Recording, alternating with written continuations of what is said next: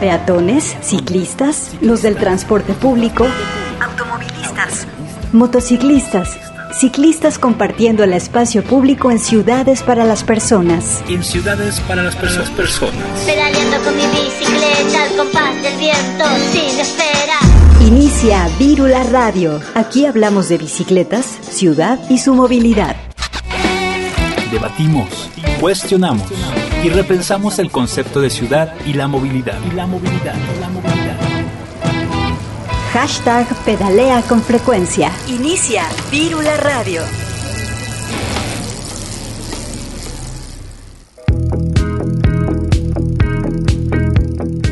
Hola, ¿qué tal? Les damos la bienvenida a Virula Radio, este programa de Radio UDG, donde hablamos de bicicletas, impulsamos la movilidad y compartimos la ciudad. Hoy estamos en vivo y al aire por la frecuencia de Radio UDG, el 104.3 de FM. Es momento de repensar las ciudades que habitamos y cómo nos movemos. Hoy pedaleamos con frecuencia 104.3 FM. Vamos a iniciar con algo de música. Esta canción se llama Enamoradas y en bicicleta. Es un tema muy ad hoc a las festividades del día de hoy, 14 de febrero, Día del Amor, de la Amistad, un día pues muy festivo, no dejemos de estar con nuestros seres queridos eh, y bueno, a disfrutar esta canción, eh, pues viene del álbum Canciones para Vivir en una máquina por Reflector, esto desde Madrid. Ellos hacen música pop grabada en un pispás y sin ensayar. Eso es lo que ellos describen en su página de Bandcamp. Y pues bueno, como les mencionaba hace algunos momentos, queda eh, pues muy bien con las festividades de, de, este día. También se pueden salir a andar en bicicleta, ser románticos, ser románticas, eh, eh, desde las dos ruedas, viviendo en la ciudad, eh, etcétera.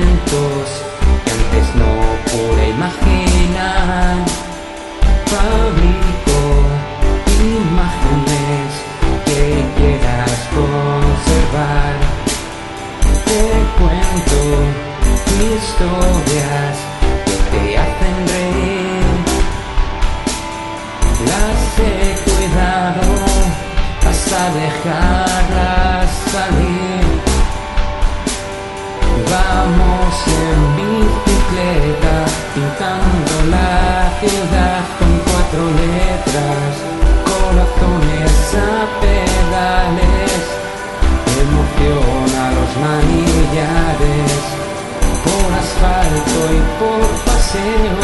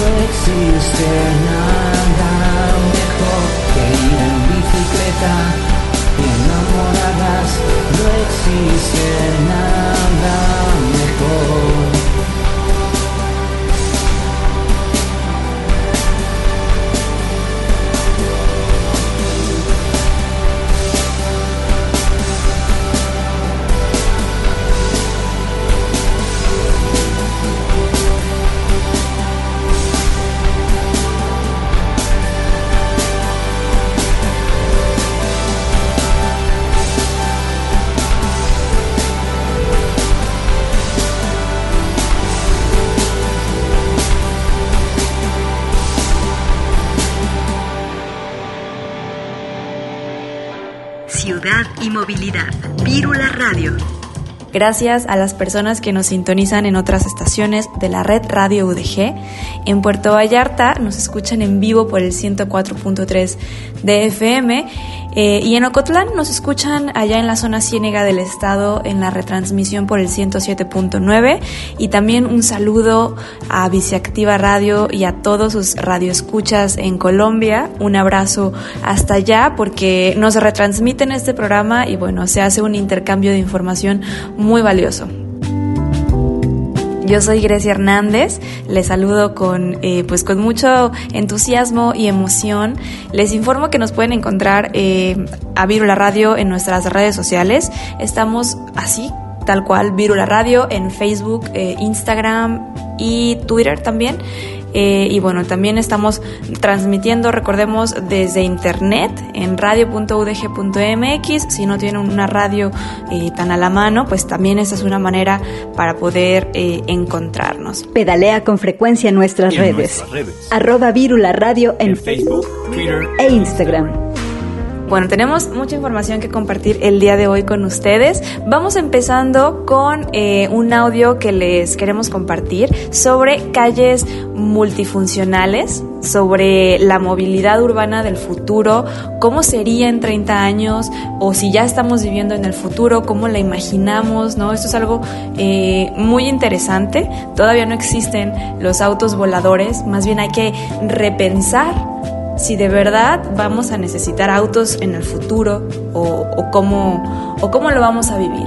Vamos a escuchar una producción de Idealista News. Eh, ellos nos platican algunos de los elementos que conformarán precisamente la movilidad urbana del futuro, según algunos de los expertos en urbanismo y movilidad.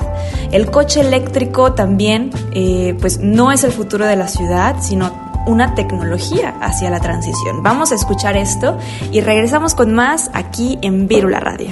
Para mí la movilidad ideal del siglo XXI sería que cada niño de esta ciudad, pues de 6 o 8 años, pudiera caminar al colegio.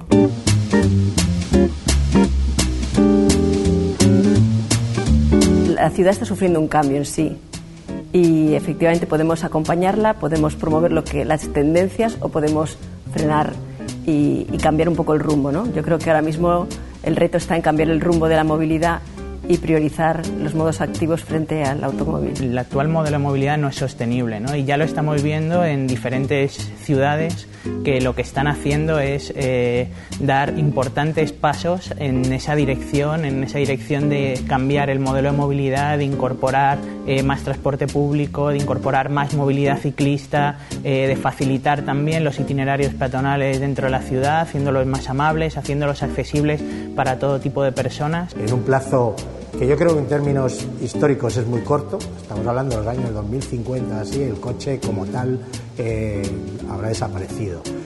El coche fósil, como con energía fósil. El coche eléctrico, mm, yo creo que hay una cierta fantasía al respecto porque no se hacen bien las cuentas. Si se planifican bien las cosas puede ser una magnífica tecnología de transición, pero no es el futuro a, a largo plazo de la ciudad. El motor eléctrico es interesante y puede ser parte de la movilidad del futuro, pero es cierto que no viene a resolver el problema del coche, ¿no? Es decir, estamos hablando de que el coche ocupa una gran cantidad de espacio y esto no se resuelve generando un medio de transporte que es también más eficiente en términos ambientales, pero que sigue generando un gran consumo de, su- de suelo ¿no? dentro, y de espacio dentro de- nuestras ciudades.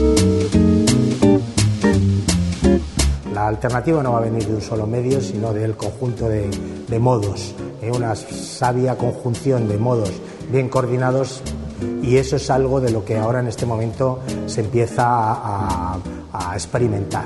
Y por supuesto una reducción genera- generalizada de la velocidad. La movilidad eh, ideal en la ciudad del siglo XXI se basa en las calles completas. ¿no?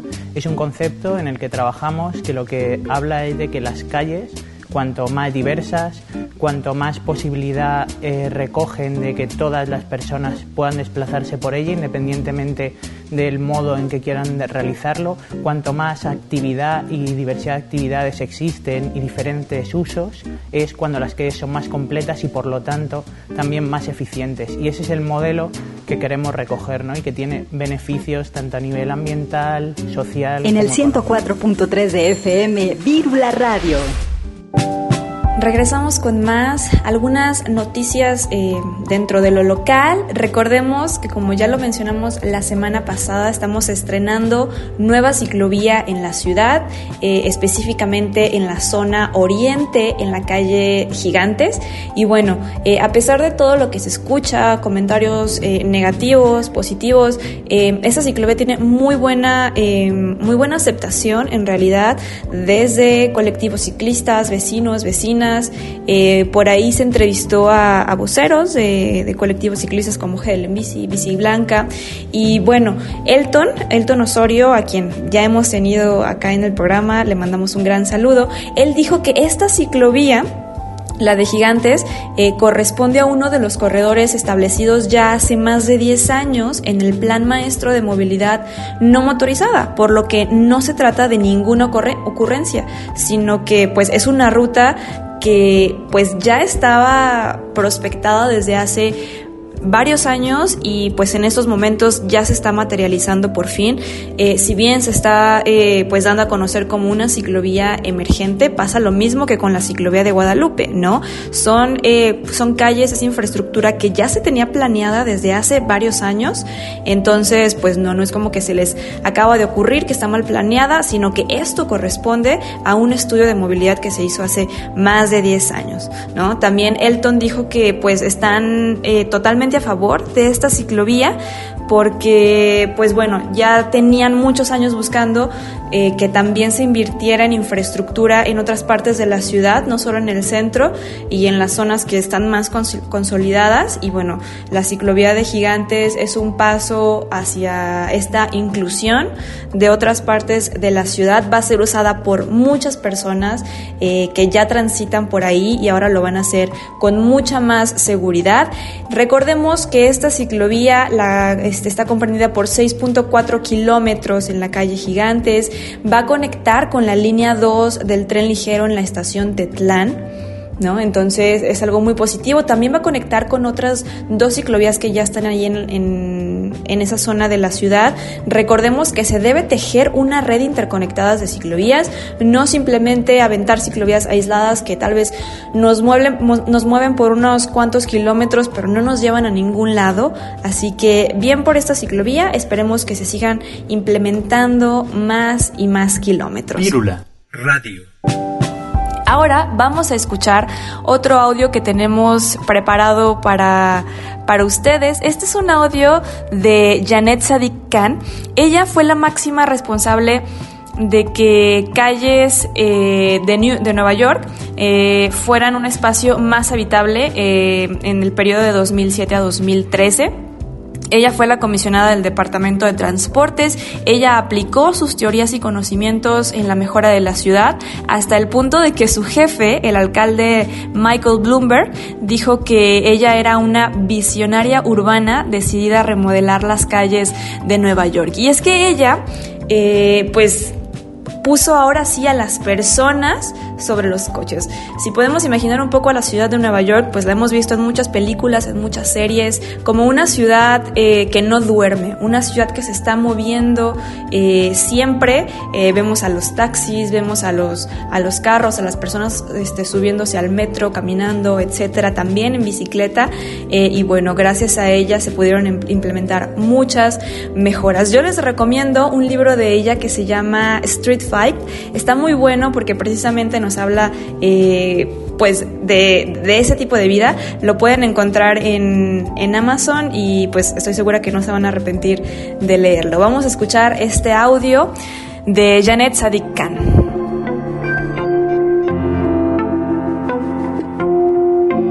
Durante mucho tiempo hemos concebido las calles como caminos para ir en coche lo más rápidamente posible de un punto A a un punto B. Pero podemos diseñar las calles para que sean mucho más. Solo tenemos que usar la imaginación y trazar un nuevo código vial. Tenemos que diseñar las calles para las personas y no solo para los coches.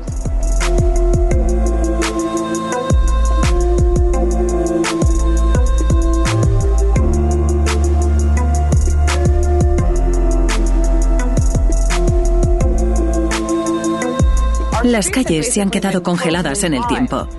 Podrían haber sido iguales en el periodo Jurásico como fosilizadas en ámbar. En Nueva York hay casi 10.000 kilómetros de carretera, 789 puentes, 13.000 intersecciones señalizadas y 1.300.000 señales de tráfico. Con esta base, hemos actuado en distintas zonas de la ciudad. Hemos creado 70 zonas peatonales. Hemos implementado 7 líneas de autobús rápido para que la gente pueda desplazarse a donde necesite más rápidamente. Hemos realizado una nueva inversión en una gran red de carril bici para que la gente pueda moverse con mayor facilidad sobre dos ruedas. De hecho, tengo que insistir en que para construir una ciudad mejor, hemos observado que es muy positivo empezar por un carril bici. Cambiar las cosas no es cuestión de años o décadas y no solo es cuestión de miles de millones de dólares. Podemos hacer muchos cambios con los materiales que tenemos a mano, con pintura, maceteros, mesas y sillas. Hemos utilizado piedras sobrantes de los puentes para demostrar lo que era posible hacer en una calle. Así lo hemos hecho, demostrando que se puede crear una zona peatonal quitando carriles que los coches no necesitan. Hay que pensar en las ciudades como si fueran organismos vivos. Una de las primeras cosas que hicimos fue determinar nuestra visión para la ciudad de Nueva York. Diseñamos un plan estratégico y aportamos una gran cantidad de datos a los distintos proyectos. Hemos hecho un gran trabajo poniendo al día todo lo que es el hardware de las calles, facilitando el transporte de distintas maneras. Pero ahora tenemos que prestar más atención al software. Tenemos que recolectar y usar la información con la que contamos para hacer que las calles sean más eficientes, más eficaces y más sostenibles. Si nos fijamos en la cantidad de Ubers, Lyfts y patinetes eléctricos que hay en las ciudades, vemos que son fuentes de datos valiosísimas. Hay muchísima información en esos coches, bicicletas y patinetes. Las ciudades necesitan poder acceder a esa información de Uber, Lyft, Lime, Bear y todos estos nuevos proveedores de movilidad para conseguir que las calles funcionen mejor. Afortunadamente ya se están viendo progresos en este aspecto. Hemos desarrollado un programa llamado Shared Streets que permite que el sector público y el privado colaboren y compartan información sin poner en riesgo la privacidad de nadie y sin que peligren las ventajas competitivas de unas empresas sobre otras. Me gusta mucho el trabajo que se está haciendo en Helsinki donde la movilidad se concibe como un servicio. Básicamente están tratando el transporte con una visión muy distinta, casi como si fuese un servicio de suscripción. Pagas una cantidad de acceso a bicicletas, autobuses o vehículos privados. Te aparece todo en el móvil y desde ahí simplemente lo eliges. Es una idea genial para compartir de otra manera las infraestructuras. Lo veo como una arquitectura para la colaboración. Modelos así son los que tenemos que adoptar en el futuro.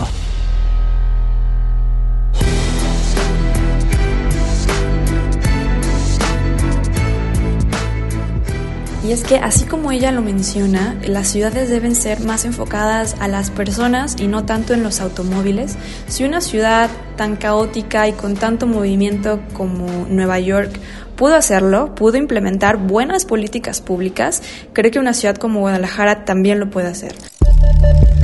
No nos digamos, es que somos el tercer mundo, es que en México no se puede. Claro que se puede, se necesita mucha voluntad eh, política, ¿no? Ganas de, pues de verdad poder una, vivir una ciudad muy diferente. Y bueno, ahora vamos a compartir este otro audio. Esta es una nota de WD que nos, habla, nos habla sobre las ciudades del futuro. Otra vez regresamos a, este tema ¿no? del imaginario que tenemos eh, sobre las ciudades qué se va a cambiar, qué tecnología se deberá implementar para tener ciudades que sean sustentables, que sean eh, pues mucho más amigables con las personas. Así que vamos a, a escucharlo y regresamos con más.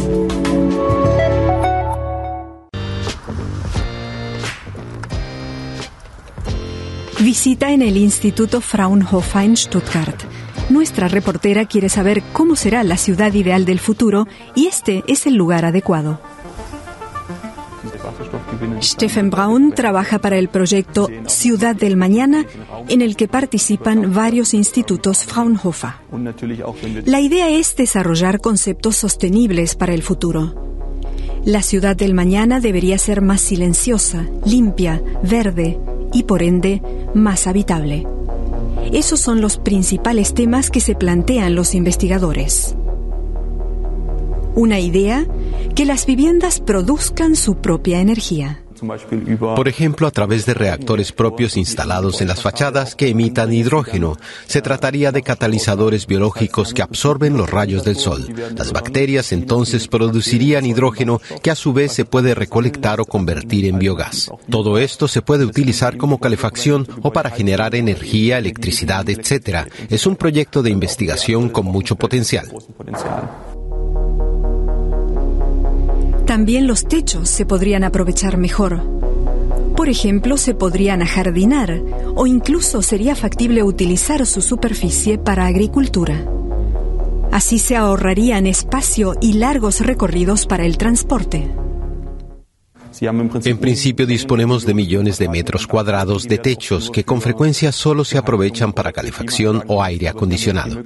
Ahora podríamos integrar la agricultura en las ciudades. Hay muchos proyectos sobre este tema. Se trata de determinar cómo integrar en un espacio reducido aspectos como la agricultura o incluso la ganadería, el clima, el abastecimiento o el suministro en las ciudades.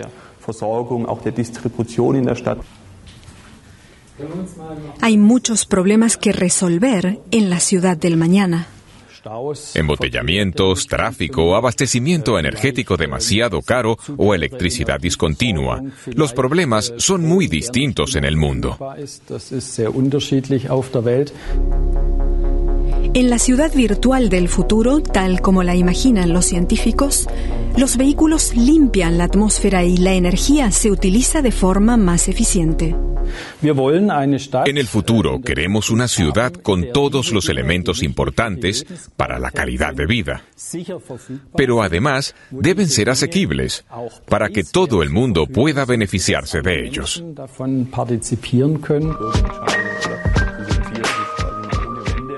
Esto aún es una utopía. Pero a medida que se implementen las ideas de los investigadores, podría hacerse realidad ciudades verdes y habitables. Ciudad y movilidad. Vírula Radio. Camina, recorre, explora. Cambiemos el paradigma de las calles. Buscamos espacios seguros para crear. Más ciclerías. Menos avenidas. Vírula Radio te acompaña en el trayecto. Estamos de regreso con más información. Ahora tenemos una entrevista con nuestros amigos de Puerto Vallarta, ¿no? Recordemos que también nos escuchan en vivo por allá y siempre es muy valioso em, pues estar conectados, saber qué es lo que está pasando allá, eh, que sepan qué es lo que está pasando aquí y bueno, compartir sobre todo. Vamos a platicar con Gaby Velasco e Iván Magaña. Ellos son miembros del Consejo de Movilidad de Puerto Vallarta y tienen mucha información que compartir con nosotros.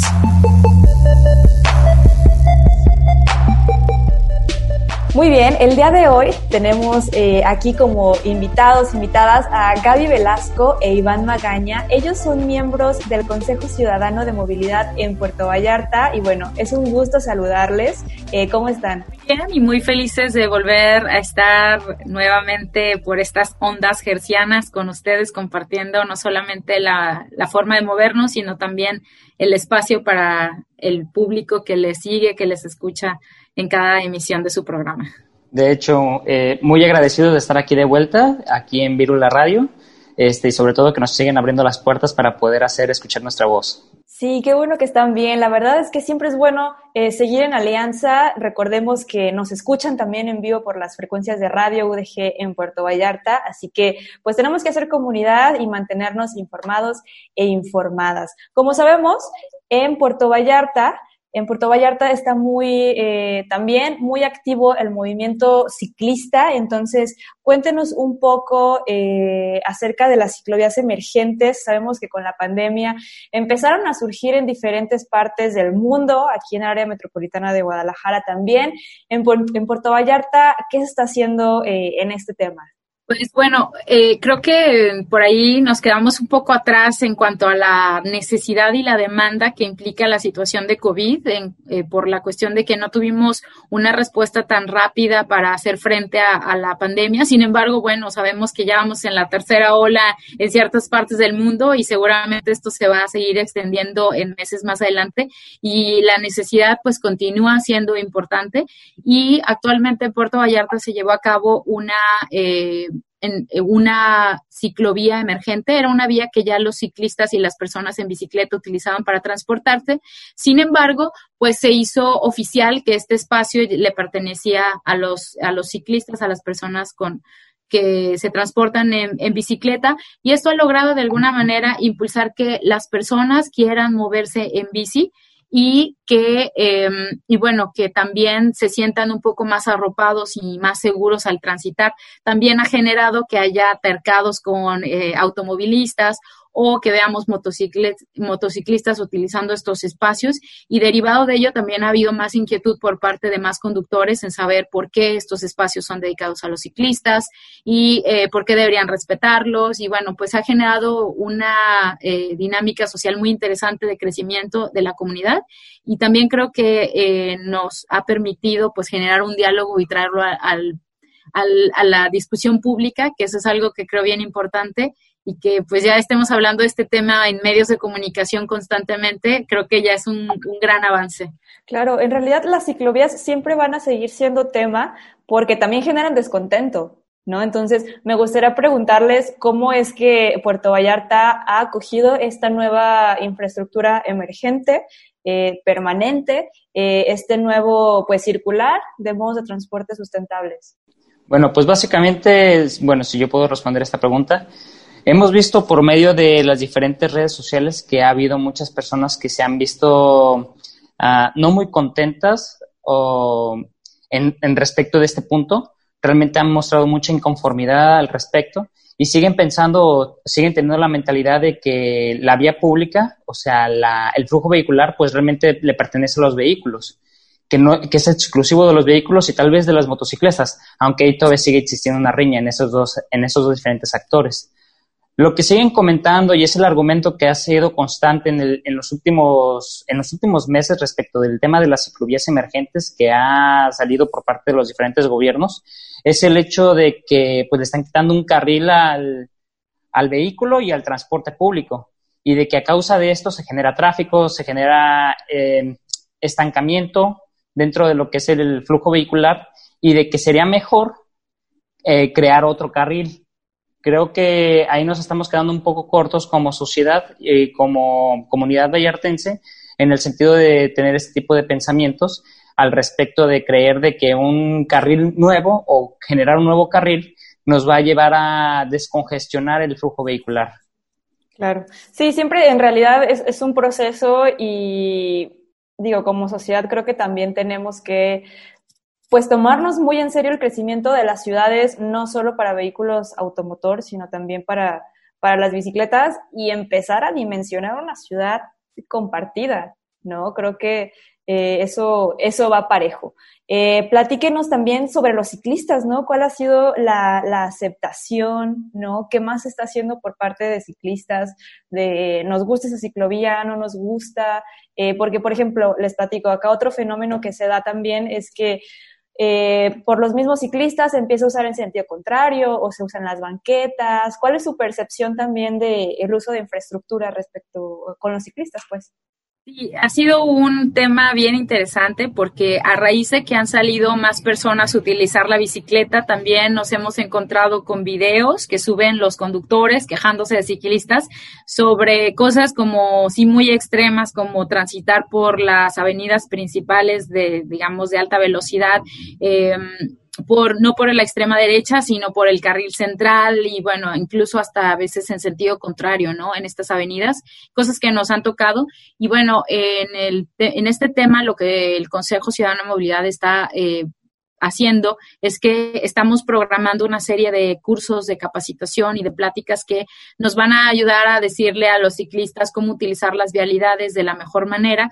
Primero, cómo está en la ley y también cómo mantenerse más seguros al transitar pero también para los conductores y los peatones, pues también cómo eh, hacer uso de estos espacios, porque al final, o cómo respetar estos espacios, porque al final, pues también tenemos, eh, Vallarta es una ciudad muy turística, en la franja turística, en el malecón de la ciudad, tenemos una ciclovía que atraviesa el malecón, sin embargo, en su mayoría está ocupado por personas caminando, ¿no? Y entonces luego los ciclistas tienen que utilizar parte de, del espacio de los peatones porque los peatones están en las ciclovías y al final es por la falta del conocimiento, la falta de más señalética que nos haga realmente evidente que eso es una ciclovía solo para uso de bicicletas. Y, este, y pues ha sido muy interesante. Creo que cada vez se ha sumado más personas al uso de la bici y eh, bueno, estaremos llevando a cabo esta capacitación para que todos sepamos eh, cómo movernos de la mejor manera y bueno, pues también procurar en todo caso nuestra seguridad. Claro, eso está súper interesante. No sé si nos puedas contar un poco más. A mí me ha tocado ser parte de, dar cursos también, capacitaciones a conductores, sobre todo. Eh, y pues me gustaría saber qué se está haciendo en Puerto Vallarta, eh, desde dónde, desde dónde está saliendo esto, ¿no? Si es mera iniciativa ciudadana o si el gobierno está contratando o quién se está dando ¿quién se está haciendo cargo de esto? Porque lo que a mí me ha tocado escuchar, por ejemplo, de conductores y conductoras, es que todo el mundo debería tomarlo, ¿no? Sí están muy enfurecidos, enfurecidas, pero al último coinciden en que todo el mundo debería tomar un curso así. Entonces, eh, pues que esté creciendo Puerto Vallarta es también algo increíble. No, no sé si gustas contestar tú, Gaby, en respecto de este punto. Es que ella es la que maneja más el tema de la capacitación. Es la agenda de, de Gabriela. ok, pues bueno, básicamente esto también eh, surge de una situación de la que queríamos platicar a la audiencia de Virula Radio y que tiene que ver con los derechos humanos. En días, en meses, bueno, más bien el, año ahorita no lo puede precisar este Iván, pero tuvimos una situación de un ciclista que eh, tuvo un, percance con un conductor de vehículo eh, de transporte público y, eh, bueno, la actuación de la autoridad municipal como digamos, para resolver la situación entre ambos. Particulares fue deficiente desde el punto de vista ciclista y porque no se aplicó las, las legislaciones municipales y estatales y se hizo una queja ante, ante derechos humanos y derivado de esa queja ante derechos humanos, pues derechos humanos le dijo al ayuntamiento, oye, eh, te pido que hagas una serie de cosas eh, para garantizar que los derechos eh, humanos y que los derechos de las personas a moverse en bicicleta y caminando no sean vulnerados. Y entonces cuando vimos estas peticiones que básicamente están enfocadas en capacitar más a los agentes de tránsito, en instalar mayor señalética, pues dijimos también nosotros queremos colaborar y contribuir a, esta situación y eh, en ese sentido decidimos hacer estos cursos de capacitación para dar a conocer a las personas acerca de las de la mejor manera, más bien de la manera que deberíamos transitar todos en la vía pública, al menos lo que hasta el día de hoy está contemplado en la legislación estatal y en la legislación municipal, pues con la intención de que puedan, eh, de que podamos generar armonía entre los actores de la, de la movilidad en, pues ahora en el espacio público.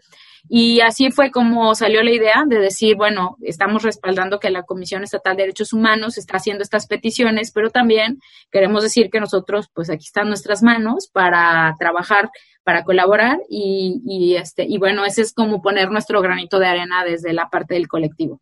Claro, eso es increíble. ¿Y qué temas se van a estar eh, abordando en, en este curso, no? Va a ser como muy integral de diversos actores de la movilidad, muy enfocado a ciclistas o también quién puede tomar estos cursos, si están interesados o interesadas. Pues estamos definiendo las fechas, eh, pero unos del, bueno, en este caso van a ser diferentes. Algunos van a ir enfocados a medidas de seguridad y la mejor forma de transitar, eh, digamos, ciclismo urbano, y otros estarán enfocados a las legislaciones, ¿no? Porque en muchas ocasiones, cuando las leyes cambian a nivel estatal y municipal, pues resulta que los legisladores, regidores en el municipio y, eh, en este caso, diputados en el Congreso, pues hacen los cambios, se publican en las respectivas gacetas municipales y diario estatal eh, y nunca nos enteramos porque no hay un proceso de socialización donde se digan, bueno, están estos cambios, ahora no puedes utilizar esta velocidad, tienes que ir por este carril, tienes que ir en este sentido, tienes que tener estas, estos este, aditamentos y, eso es lo que de repente hace que la gente infringa la, la ley sin querer queriendo pues porque hay un desconocimiento, pero el desconocimiento, como dicen los abogados, no nos, eh, no nos evita la responsabilidad. Sí, exactamente. De hecho, no se exime de la responsabilidad. En este caso, pues básicamente yo voy a estar abordando el tema de lo jurídico dentro de los mismos cursos. También se van a ver diferentes tipos de... Van a ser una serie de videos en los cuales se van a mostrar cuál es el actuar, cuál debería de ser el actuar conforme a la norma de los diferentes actores de la movilidad, con sus obligaciones, sus derechos. La dinámica que queremos hacer es de que sea muy este, dinámico el video para que tampoco sea entretenido para las personas que lo tomen eh, y apenas estamos definiendo si se va a realizar con algún tipo de, cuestionario al final para poder llevar a cabo si realmente la persona llevó a cabo el aprendizaje o simplemente será el puro video. Entonces estamos definiendo algunos detalles dentro del programa, pero de que es un hecho de que se van a hacer, se van a hacer. Increíble, felicidades. Y ahorita tocaron un tema, chicos, este también que, iba a tocar con ustedes, el tema de actores políticos, ¿no? Se vienen elecciones, entonces creo que dentro de la vida activista es como un momento eh, pues de gran injerencia, ¿no? Porque es cuando también este pues nos metemos ahí, ¿no? Querer ingresar en la agenda pública. Ustedes desde, desde el Consejo tienen pensado en posicionarse de este es el, ah, por ejemplo, aquí el, colectivo Bicicleta Blanca hace como un decálogo de esto es lo que deberían tener diputados, este, el ejecutivo, etcétera. Digo, estas elecciones son, son municipales, pero tienen algo, eh, algo planeado. Sí, de hecho queremos que exista un foro eh, con candidatos eh, sobre el tema de movilidad específicamente, que es el tema que a nosotros nos interesa. Y bueno, hemos escuchado comentarios de parte de personas que están relacionadas con personas que quieren ser candidatos, ¿no? De que, oigan, pues se quieren acercar a ustedes para que ustedes les compartan los proyectos y, y etcétera. Y más bien lo que nosotros queremos es que ellos nos digan qué proyectos tienen y qué visión tienen de la ciudad y cómo planean hacer algo a favor de la movilidad. Entonces, eh, lo que queremos es eso, más que nosotros ir y decirles, este, estos son nuestros proyectos y claro, vamos y estar, estamos ya trabajando en un mínimo básico de movilidad para la presidencia municipal y también agenda de movilidad para los eh, candidatos a diputados. Eh, pero también vamos a, hacer estos foros donde vamos a estar invitando a los candidatos a presentar y hablar de la movilidad qué es la movilidad para ellos, cómo ven la ciudad, eh, cómo imaginan la ciudad, están pensando qué, plan están haciendo para la ciudad y qué resultados esperan presentar al final de, su participación como, en este caso, pues si les eh, si les corresponde el voto eh, como presidentes municipales o como diputados, qué trabajo van a estar llevando a cabo y sobre todo, bien importante, es cómo eh, vamos a darle seguimiento a la agenda, porque eh, nos ha tocado en el caso de Puerto Vallarta tener contacto con regidores, tener contacto con funcionarios públicos que están vinculados al tema. Se nos invita a reuniones, se nos dice este, que quieren que aportemos a, a este tema, pero a la hora de la toma de decisiones, pues ellos hacen este, esta parte solos, ¿no? Toman las decisiones eh, con base en sus criterios y entonces al final de cuentas nos sentimos como utilizados más que eh, tomados en cuenta y utilizados porque al final es la fotografía que se publica en Facebook, que se publica en comunicados, pero donde no hay realmente un, una, un interés y una humildad de decir la ciudadanía también puede aportar y, y la toma de decisiones se debería hacer pues en conjunto, según nosotros. Claro, y eso, eso que mencionas es también como súper frustrante eh, para las personas que trabajamos en la sociedad civil, porque literal se cuelgan la medalla de un esfuerzo ciudadano, ¿no? Eh, entonces, digo, es genial que se implemente, ¿no? Al final ese es como el, el deseo, pero pues se trabaja desde abajo, ¿no? No se le ocurrió al gobernante este porque es súper empático, ¿no? Sino porque hubo años y años de insistencia eh, allá arriba. Entonces, pues me da gusto que, que, están como con esta, esta mentalidad. Ustedes, así ya, eh, pues como colectivo o personalmente, ¿qué es lo que esperan para, para esta próxima administración, ¿no? Que mejore, que cambie, que se interese más por estos temas. No sé, cuáles son como sus pequeñas eh, visiones, ¿no? De cada tres años. Bueno, uno de los puntos más importantes desde nuestra perspectiva es que se le dé la importancia que se tiene a este tema y que dejemos de tener una subdirección de tránsito que atiende todos los asuntos relacionados con los conductores y con, los eh, usuarios del transporte público y podamos eh, transitar a una dirección de movilidad donde se vean todos los temas, donde se vea la movilidad como un área que es también transversal y que, y que incluye a, múltiples actores y no solamente los incidentes de tránsito que ocurren entre, en este caso, quienes transitan en un carro o en un automotor, eh, y esto implica que se le destinen recursos y por eso una dirección implicaría tener más personal, personal técnico, pero también toma de decisiones, planeación de la ciudad, planeación de estrategias, implementación y sobre todo pues presupuesto. Yo digo siempre que donde está tu dinero, ahí está tu corazón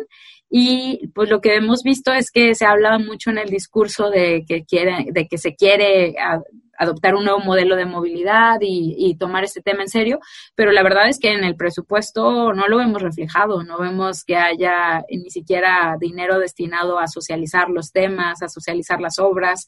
Eh, entonces, creo que ese sería un punto básico mínimo. Eh, para tener en la próxima administración. No sé si Iván quieras eh, contribuir con algo adicional en este tema. Ah, sí, me gustaría incluir el hecho, bueno, tú lo dijiste muy bien al principio, es la cuestión de la planeación, porque al final estamos viendo en sí que se llevan a cabo los proyectos, pero no se llevan a cabo primero con un estudio técnico o habiendo el estudio técnico parece que está mal hecho por el tema de las dimensiones, de las medidas que se utilizan para poder respetar el, el carril de la ciclovía que se quiere construir o que se quiere implementar o se quiere segregar. Ah, y aparte, una vez que se lleva a cabo la planeación, nunca estuvo presupuestado el, el, ingreso o el, mejor dicho, el egreso para poder llevar a cabo la obra y simplemente se tratan de sacar recursos de otras dependencias para poder llevar la obra con el propósito de satisfacer tal vez una exigencia social en el momento. Sin embargo, lo que vemos en la realidad es de que aunque sí se, sí se reconoce el hecho de que se quieren hacer un esfuerzo, no se está llevando de la mejor manera posible se está generando tal vez eh, al tratar de llevar a cabo este tipo de actos, en vez de mejorar o en vez de abonar, se está perjudicando con el tema de la planeación como ciudad. Hace poco acabamos de tener, y creo que sería una cuestión que vamos a tratar, y en próximas entrevistas me gustaría tratarlo ya más a fondo. Hace poco se acaba de llevar a cabo la, la aprobación del Programa Municipal de Desarrollo Urbano de aquí del municipio, así como los planes parciales de desarrollo urbano que tienen que ver mucho con el tema de cómo se va a planear la ciudad en su crecimiento, pero también cómo se va a llevar a cabo la planeación en, el transporte de los bienes y de las personas dentro de la misma ciudad. Ahora, esto se aprueba sin siquiera tener contemplado lo que es un plan maestro de movilidad, que supuestamente eh, hemos escuchado de diversos actores políticos que se tiene planeado llevar a cabo, sin embargo, no, primero no salió de la, de la mano con el programa municipal de desarrollo y pues vemos a ver si va a estar supeditado o va a ser un subordinado del mismo plan, eh, de los mismos planes parciales de desarrollo y del programa municipal de desarrollo o de, qué forma va a compaginar con este tipo de escenarios. Entonces estamos un poco preocupados en ese tipo de aspectos más técnicos eh, que queremos abordar. Y sin embargo, lo que platicaba y apuntaba muy bien Gaby es el hecho, incluso una vez lo comentábamos Grecia, la vez que fui allá a Guadalajara, era el hecho de la participación ciudadana. Realmente la participación ciudadana no se satisface con el hecho de sentar a unas personas y decir, ah, pues yo estoy contemplando a estas personas que yo creo que saben cuando en realidad tal vez no sepan nada del tema, no pueden abonar al discurso, no pueden abonar a la política pública y sin embargo las personas que tal vez sí puedan hacerlo no tengan los conductos o no tengan las formas de hacer llegar la voz y aún así haciendo llegar la voz, pues realmente los políticos o las personas que están en estos cargos pues no hacen caso o hacen caso omiso de los mismos comentarios. Claro, pues sí hay que poner como, sobre todo, muchísima atención al discurso político que, que se viene ya en, en los próximos meses, ¿no? A cuáles van a ser las promesas. Eh, muchas personas, por ejemplo, yo me he percatado eh, no saben eh, lo que hace un diputado, por ejemplo, entonces ya sea o les piden diversas cosas que no tienen y les dicen que sí, o los diputados dicen voy a hacer esto, y por supuesto que no tienen atribución para hacerlo. Entonces también hay que estar como muy atentos a qué es lo que sí pueden hacer, cuál es la injerencia que, que tienen ¿no? Y pues estar muy atentos y atentas a, a todo esto, a las presidencias municipales, eh, en fin, ¿no? Se viene una jornada eh, interesante, hay que estar, repito, muy atentos y atentas a, lo que se viene. Eh, también les quería preguntar sobre un tema que, que, bueno, se los pregunto porque aquí en Guadalajara está como fuertísimo, que es el robo de bicicletas.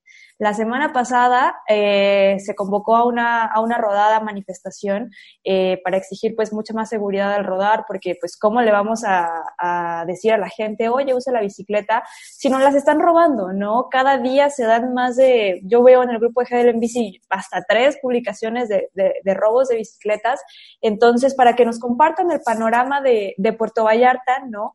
Eh, ¿Qué tal está la seguridad por allá? Pues te puedo decir que eh, Puerto Vallarta, pues tenemos justamente incluso hasta un grupo de WhatsApp para que toda la gente que esté interesada y que podamos de alguna manera organizarnos por si alguna persona las ve, pero básicamente eh, la vinculación entre ciclistas es justamente eso, eh, una vinculación y una estrategia entre nosotros. Sin embargo, no hay eh, algún, sí ha habido casos recurrentes de robos. Eh, creo que hubo como una rachita, después, eh, después se, se, calmó y ahorita está empezando todavía a otra vez a incrementarse. Sin embargo, no es, eh, sí es una problemática, eh, pero tampoco tenemos mucho conocimiento más que a través de conforme la gente se va enterando, va subiendo al Facebook, vamos compartiendo en estos grupos y pero tampoco hay una estrategia, digamos, de parte de seguridad pública. En alguna ocasión, eh, por la, se han podido recuperar algunas por la audacia de los ciclistas, por el, la solidaridad y bueno, pues también por en alguna ocasión eh, la prontitud en atender denuncias de parte de las autoridades y pues digamos que en este tema está podría decirlo, más o menos controlado, no tan fuera de orden. Claro. Y ustedes desde, desde el trabajo que, que han hecho, su trabajo eh, interno hacia con la sociedad civil, ¿cómo podrían, por ejemplo, incentivar precisamente el uso de la bicicleta sabiendo eh, todos estos peligros o tal vez no se te antoja comprarte una bici padre porque sabes que te la van a robar. ¿Cómo, es la pregunta que yo hacía la semana pasada, ¿cómo vamos las personas que, que usamos la bici, cómo le vamos a decir al vecino, oye, está bien padre usar la bicicleta? Si nos van a decir, oye, pero me la van a robar, oye, me da miedo, ¿sabes? ¿Ustedes, ¿Ustedes qué piensan? Me gustaría escucharles. Bueno, ¿quieres que yo, yo lo diga? Ah, bueno, ya lo comentó. este, básicamente lo que tenemos que hacer aquí es una cuestión de coordinación tanto de la sociedad civil organizada como por parte de las autoridades para poder generar programas o protocolos. Una de las cuestiones que hemos estado viendo dentro de lo que es el municipio es la falta de lineamientos, manuales o protocolos que puede generar la autoridad o que puede activar la autoridad en el momento de que se lleva a cabo el robo. Eh, básicamente lo que suele suceder en la práctica muchas veces es la cuestión de la fragancia, que en dado caso de que si se lleva a cabo el robo en el momento, pues sí hay un detenido y sí hay forma de comprobar que realmente fue tu bicicleta, tal vez con fotografías o algo así. Eh, ya cuando sucede que pasan los días y realmente pues, no, no, tú nunca tuviste evidencia, no tomaste fotografías, no cuentas con la factura de la bicicleta, pues ya es muy difícil comprobar con la autoridad para poder recuperar esta, esta bicicleta. Por parte del Consejo, lo que queremos llevar a cabo y está dentro de nuestras agendas dependientes, porque también se está generando el tema del robo de bicicletas aquí en el municipio, es la cuestión de poder llevar a, llevar a cabo un registro para que se pueda ligar en cierta forma lo que es la persona con el bien. Entonces, que nosotros funcionáramos como un testigo en cierta forma, en, una cuestión legal. Básicamente. Y que en dado caso, cuando se lleva a cabo la localización y la persecución de lo que es la bicicleta, que realmente cuando llegue la autoridad y los detenga a los presuntos delincuentes, pues les diga, oye, pero ¿cómo compruebas que realmente es tu bicicleta? Entonces ahí lo que nosotros queremos generar es el hecho de que nosotros intervengamos directamente y digamos, oye, es que a mí me consta de que este sujeto pues es el dueño de la bicicleta entonces ya se podrían generar los canales legales correspondientes. Yo lo digo desde, una, desde un ámbito de lo, del, porque soy abogado y pues así es como recurrentemente pensamos los abogados, cómo solucionar problemas desde el ámbito de las leyes.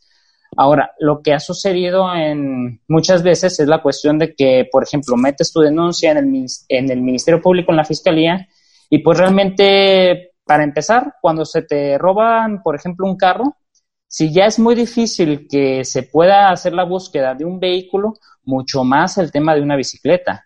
Como que no se le da la, la preferencia o mejor dicho la seriedad en este tipo, aunque dentro de la legislación, perdón, dentro de la legislación se llevaron a cabo reformas para considerar la bicicleta un vehículo y en el momento del robo se pudiera tipificar con una pena grande a la persona que llevara a cabo el robo del vehículo.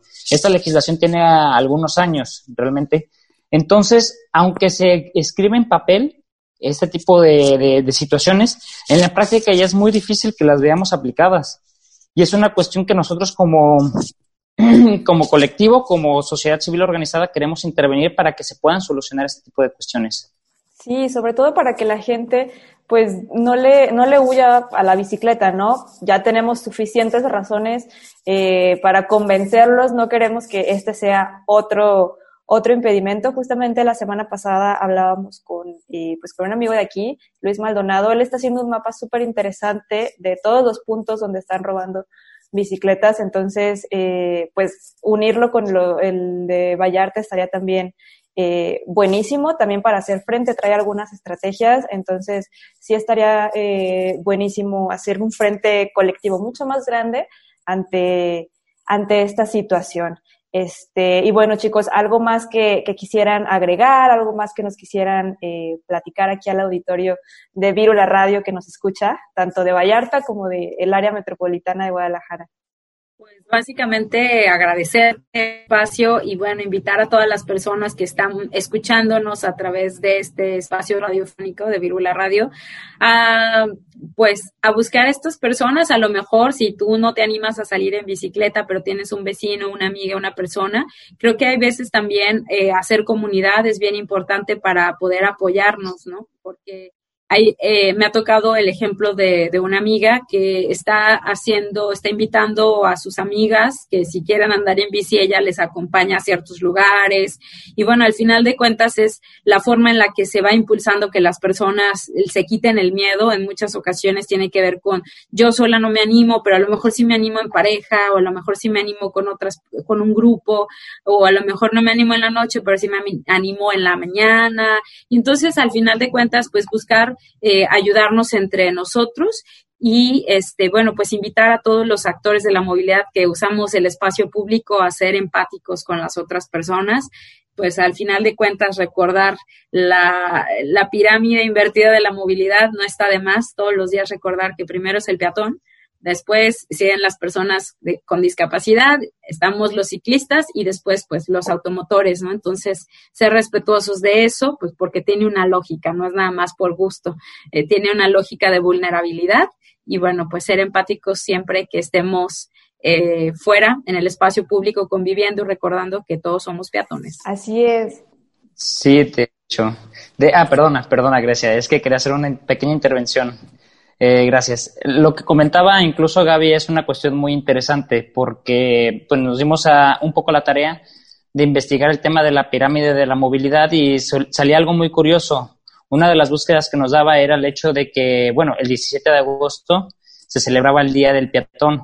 ¿Y por qué razón se celebra este día? Es por el hecho de que a partir de la creación del primer prototipo en 1897 del primer vehículo, se, ese mismo prototipo atropelló a una persona entonces la Organización Mundial de la Salud en, el tiempo, pues conmemoró este día y a, partir de subsecuentes años, pues se creó el tema de la pirámide de la movilidad, como comentaba Gabriela. Entonces, a partir de incluso tener casi un siglo de, de antigüedad este mismo instrumento, que lleva a cabo la preferencia de ciertos actores de la movilidad, aún así nos ha costado como sociedad poder aprender realmente de cómo existe cierta preferencia para diferentes actores, como por ejemplo las personas con discapacidad para poder movilizarse, el peatón incluso, cuando vemos que dentro de la ciudad pues es, es, más fácil que construyan una calle para el vehículo, pero que no construyan banquetas para los peatones, para las personas, incluso cuando es el primer este, forma de movilidad de, de un ser humano. Entonces yo creo que sí nos hace falta tanto a la ciudadanía ser un poco más sensibles, como comenta Gaby, pero también por parte de la autoridad ser más este, conscientes en este punto al momento de implementar las políticas públicas.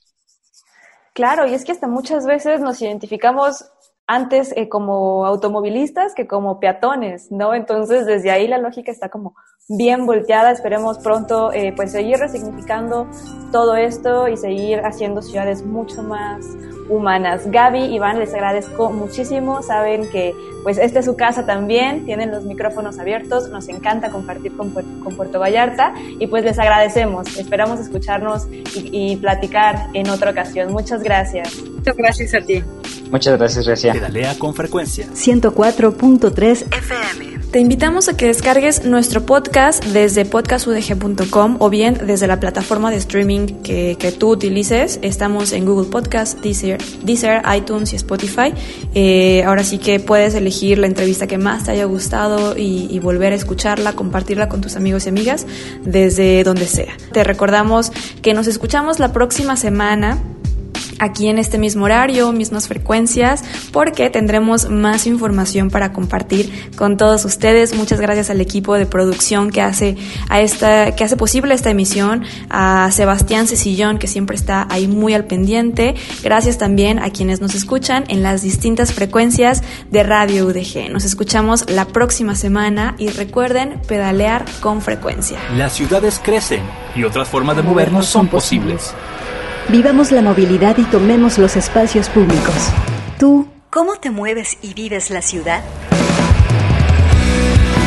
Queremos ciudades habitables para todas las personas. Esto fue Virula Radio. Volvemos la próxima semana. Aquí en Radio Universidad. 104.3 FM. Bicicleta, música y versos. Círculos sonales multicíclicos